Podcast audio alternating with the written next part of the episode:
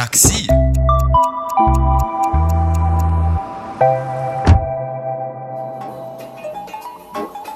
Вот оно, началось. Только спокойно. Надо действовать. Скажите, пожалуйста, где телефон? Спасибо. Такси? Говорит Семен Семенович Горбунков. Горбунков. Да-да, Горбунков. Пришлите такси к ресторану «Плакучая ива». Срочно. Спасибо. ну начнем, пожалуй. Помните эту сцену из культового фильма «Бриллиантовая рука» 1968 года? В ней главный герой – скромный экономист Семен Семенович Горбунков. Будучи добровольным помощником милиции, пытается вызвать таксиста. Семен Семенович делает это самым классическим для советского человека способом – с помощью телефона через диспетчера. Сегодня же вызов и подача такси существенно шагнули вперед. Вы слушаете подкаст «О, такси» от сервиса Яндекс.Го. И в этом подкасте мы рассказываем о том, как в ходе истории менялись технологии, связанные с вызовом такси и поездкой в нем. Здесь мы будем общаться с экспертами Яндекс.Го, историками, урбанистами и социологами о прошлом, настоящем и будущем такси. В следующих двух эпизодах мы расскажем вам о том, как заказывали и подавали такси в разные эпохи, как сегодня решается задача встречи водителя и пассажира, как находят оптимальное время подачи и что делать в случае, когда спрос на такси резко повышается. Поехали разбираться и не забудьте указать точку посадки. Начнем, как обычно, с дореволюционных времен. Про то, где можно было поймать извозчика в Российской империи, расскажет автор и ведущий исторического подкаста «Изюм без булки» Михаил Хайми.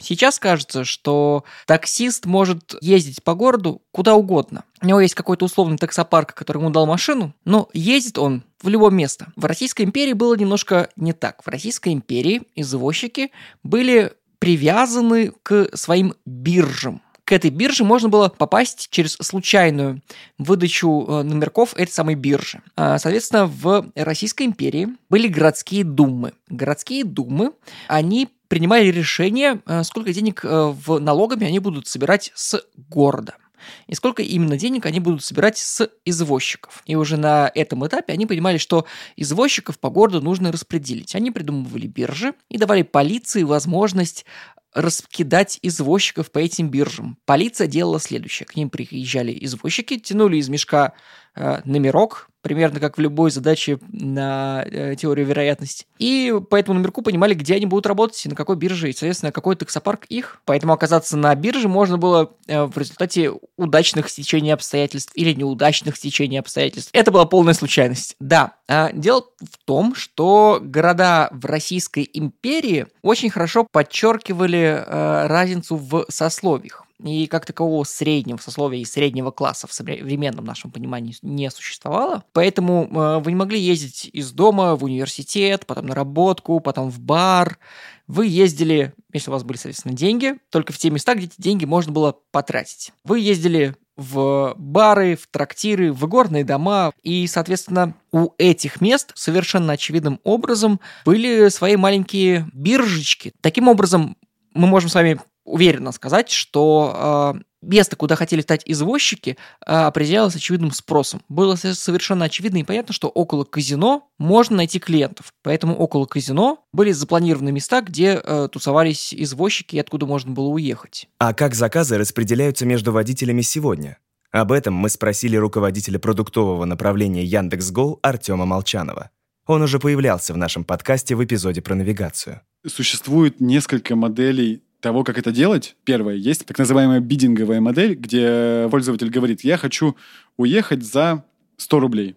В этот момент водитель говорит, а я хочу увезти в эту же точку за 120 рублей. И они дальше торгуются. Вторая модель — это когда есть район, в районе есть множество пользователей, которые выбирают свои точки, а дальше водитель говорит, я выбираю вот эту поездку, второй водитель говорит, я выбираю вот эту поездку. Так называемый стакан. В простонародье или там, у таксистов эта штука называется стакан, мой район. И первой, и второй модели в Яндекс Такси нет. У нас есть система, которая определяет наилучший матч между пользователем и водителем в рамках района по заданной стоимости. И это делает определенный сервис. В рамках этого сервиса, на самом деле, он очень сложный. Над ним работает целая команда. Что-то из этого обучается на мат-моделях того, с какой вероятностью водитель условно проедет следующий перекресток, с какой вероятностью водитель откажется или примет этот заказ. Где-то это алгоритмическая работа, этому пользователь назначит этого водителя. То есть там на самом деле множество разных решений.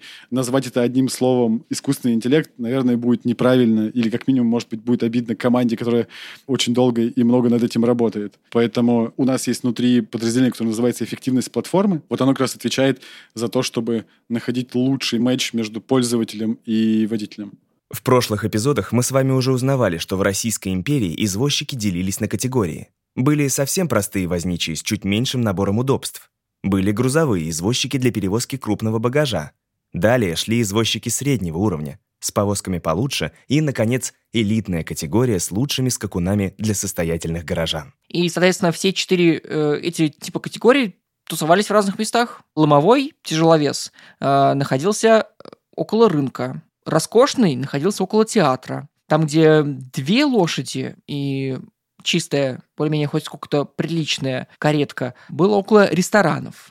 И самые простые, которые без имени, которые «Эй, ты, отвези меня», они уже были рассыпаны по городу около дешевых трактиров, около вокзалов. Соответственно, у них была разная стоимость. Вы могли очень дешево покататься на жесткой и грязной повозке и отдать раз в 10 больше за то, чтобы проехать в роскошной, чистой и красивой каретке. До появления GPS-навигаторов людям, которые занимаются извозом, необходимо было досконально знать свой город, ну или пользоваться бумажными картами и подсказками пассажиров. Тогда наличие карты в голове или в руках – это лишь навигационный инструмент. Сегодня же это еще и инструмент, который позволяет как можно точнее подавать машину к месту посадки – и собственные карты дают сервису Яндекс.Го определенные преимущества. Наверное, первое – это мы очень хорошо понимаем, где находится наш водитель в момент того, когда ты начинаешь поиск себе автомобиля, и есть такая штука и такая проблема, как называется заказы в спину. Когда ты двигаешься по дороге, это то, про что мало кто задумывается.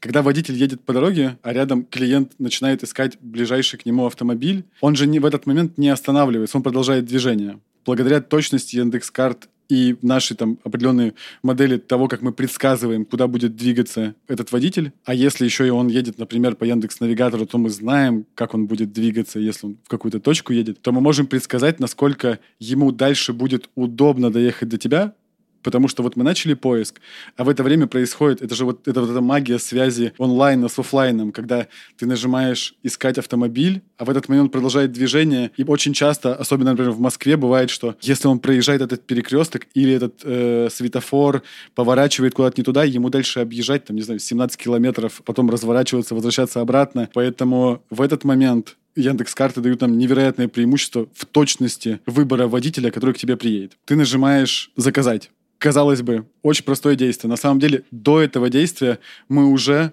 построили некоторую выборку кандидатов. А кто же есть рядом с тобой? Кому такой заказ может быть интересен? Интересно, что извозчики в Российской империи составляли свою особую касту. Они могли зарабатывать очень много денег. Причем э, немытый, грязный парень из э, какой-нибудь Костромской губернии, который приехал в Петербург, мог зарабатывать за месяц денег больше, чем вся его родная деревня за год. Но при этом денег ему было тратить особенно некуда. И все извозчики жили в отдельных слободках. Там можно было снять э, комнату в общежитии, можно было дешево купить себе обед. Более того, можно было отдать деньги в какой-то прообраз банка просто на содержание, потому что тебе негде было хранить деньги, если ты не живешь в большом городе, если ты туда приехал на заработки, то ты отдавал деньги трактирщику просто, чтобы он хранил их. И после того, как ты э, копил деньги в течение сезона, ты мог приехать и тратить их уже в своей деревне или помогать своим родным. Еще забавно, что в Российской империи выделялась сезонность поездок. Была летняя поездка по чистой дороге, была зимняя поездка на санях по укатанному снегу, а еще была отдельная поездка в распутицу, когда дороги практически нету и лошади приходится прорываться. Так вот, это были самые дорогие поездки. Когда мы с вами говорим про советских уже таксистов, а не извозчиков, мы говорим, что для них было три типа пассажиров. Это какие-то случайные пассажиры, которые поймали э, таксиста просто на дороге. Для вашего удобства у таксистов после военное время появились э, зеленые огонечки. Это самая первая категория людей, это те, которые просто голосуют рукой. Еще есть э, отфильтрованные люди на фильтре. Это те, которые э, вышли из театра, вышли с вокзала, прилетели, им нужно такси. Если вы до сих пор э, ездите на поездах по России, то вы можете их наблюдать в Москве, в Петербурге, в любом большом городе. Они приходят к поездам и вам предлагают такси, такси, такси. Это люди, которые получают уже отфильтрованный трафик, горячие лиды, знаете ли. И была особая классная каста, которой не нужно было э, искать по городу себе клиентов, которым не нужно было стоять на вокзале и предлагать свои услуги. Это люди, которые работали напрямую с таксопарком и от диспетчера уже получали каких-то клиентов, которые заказывали себе услуги такси по телефону или по таксофону. В Советском Союзе все таксисты были распределены по районам. Если вы находились в районе Тверской, к вам не ехал таксист с Конькова. К вам ехал таксист, который был внутри центрального района. Соответственно, если мы применим это на Петербург, если вам нужен был таксист на шестую линию Васильевского острова, то диспетчер, который принимал ваш заказ по телефону, отвечал за таксомоторный парк Васильевского острова. И он не мог к вам прислать таксиста с Петроградской стороны или, я не знаю, с Нарской заставы. Он мог вам прислать таксиста только с Васильевского острова. В случае, если таксист уезжал э, с Васильевского острова, например, на Петроградскую сторону, выполняя тем самым заказ, э, он должен был, э, как э, хорошая пчелка, вернуться к своей матке, которая его кормила. При этом по дороге он мог взять заказ э, с поребрика. В современном мире распределение заказов между потенциальными пассажирами осуществляется другими методами. Мы когда давно использовали такую технологию, отложенный диспатч. Возможно, вы ее видели на самом деле в самом обычном месте, в лифтах. Когда ты подходишь в небоскребе к лифту и нажимаешь, что тебе ехать на, не знаю, на 45 этаж. Подходит следующий человек, нажимает, что ему ехать на 38 и вот дальше какие-то люди подходят, нажимают э, какие-то кнопки, выбирают свои этажи. Дальше есть определенное назначение того, кто из э, людей в какой лифт пойдет так, чтобы оптимизировать работу лифтов. Мы на самом деле делаем очень похожую вещь мы определили количество кандидатов вокруг тебя, поняли вообще, какая выборка из этих кандидатов, кого мы можем подобрать к твоему заказу, а дальше мы собираем не только тебя одну в этом районе, мы собираем остальных пользователей в этом районе, которые тоже хотят уехать, и пытаемся сметчить и решить простую задачку, как простую, относительно простую, какому пользователю назначить какого водителя, чтобы это было не только кратчайшее расстояние, чтобы ему было, а, удобно до тебя доехать, Б. Он сейчас был свободен, не находился на заказе, либо завершал свой заказ. Поэтому мы смотрим расстояние, смотрим, насколько э, сейчас водитель занят или свободен, и дальше решаем вот в, в рамках района множество водителей против множества пользователей, как и кому кого назначить. Помимо отложенного диспатча, который работает как система связывания пассажира с водителем, существует также технология, предназначенная только для водителей. Она называется «приоритет в распределении заказов» и работает, по сути, как бально-рейтинговая система.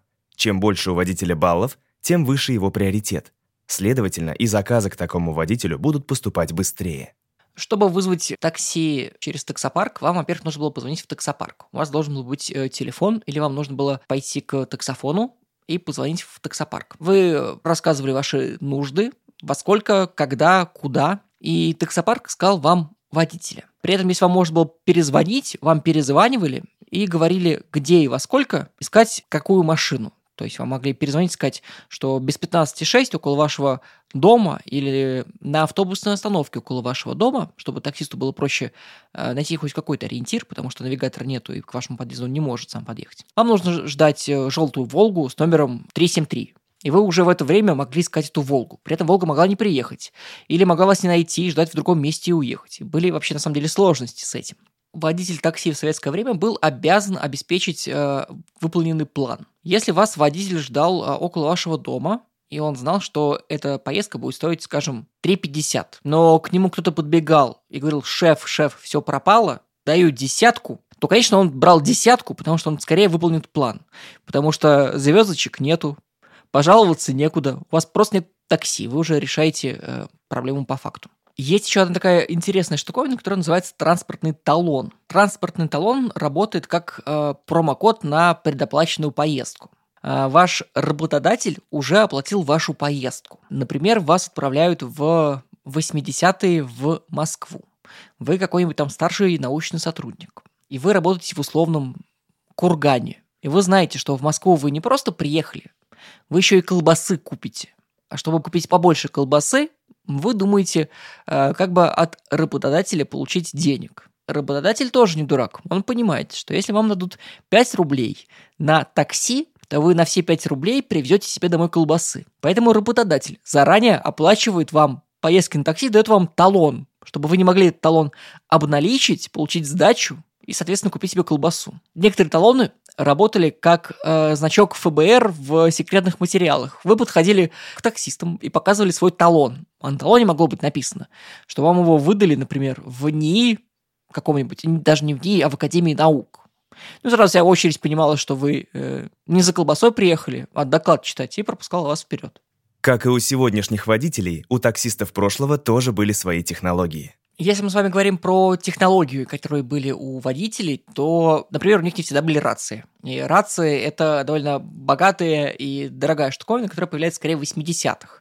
До этого э, таксопарки общались с водителями в разных городах по-разному. Например, э, могла быть, э, если мы говорили про биржу извозчиков в Российской империи, то могла быть точка, где Людочка высовывалась из окна и кричала, что нужна машина в таком-то направлении внутри района. И машина выезжала. Были разные забавные локальные истории. В Ленинграде на остановках таксистов стояли специальные телефоны, э, таксофоны, на которые можно было позвонить. При этом таксофон был закрыт на специальный ключ, которым нужно было обладать. И вместо звонка у таксофона была яркая лампочка.